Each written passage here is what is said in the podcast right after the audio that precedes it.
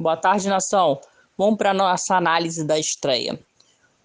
Não foi uma grande apresentação, porém, gostei do, da mudança de esquema. A gente não entrou com três zagueiros. Felipe Luiz na lateral. É, gostei da atuação do Gustavo Henrique, seguro na zaga, firme, tirou algumas bolas. Andréas razoavelmente bem.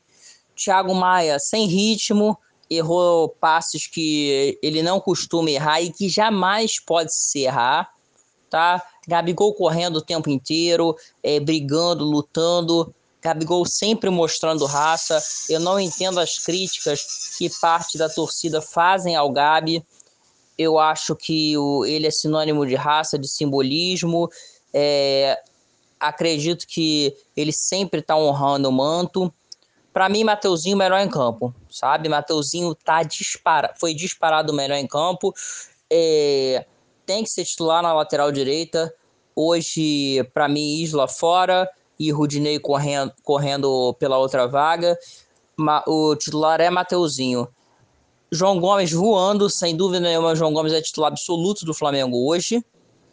E não é comparando as estreias, mas um fato curioso que na estreia de 2019 também o adversário era fraco, apesar da altitude. Nós vencemos por 1 a 0. Só que lá foi passe do Bruno Henrique para o Gabigol. E aqui o Bruno Henrique fez o, fez o primeiro gol. E outra coisa, lá o Diego Alves tinha feito três defesas salvadoras. E aqui o Hugo fez duas salvadoras também na estreia ontem lá em Lima, no Peru, tá? É, não é questão de comparação, mas é um, é um ânimo pra gente. É bom sempre estrear com vitória, ainda mais fora de casa. 1 a 0 foi magro, 2 a 0 foi magro, foi, porque o time poderia dar muito mais diante de um adversário muito fragilizado. Se eu não me engano, é o oitavo colocado no atual campeonato peruano.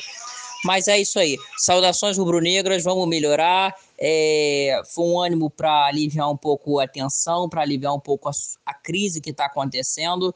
Acredito que os jogadores vão entender o, o, o, os esquemas do Paulo Souza e vamos vencer, galera. Saudações rubro-negras. Agora é pensar sábado no Atlético Goianiense na estreia do Brasileirão. Valeu, fiquem com Deus, até a próxima.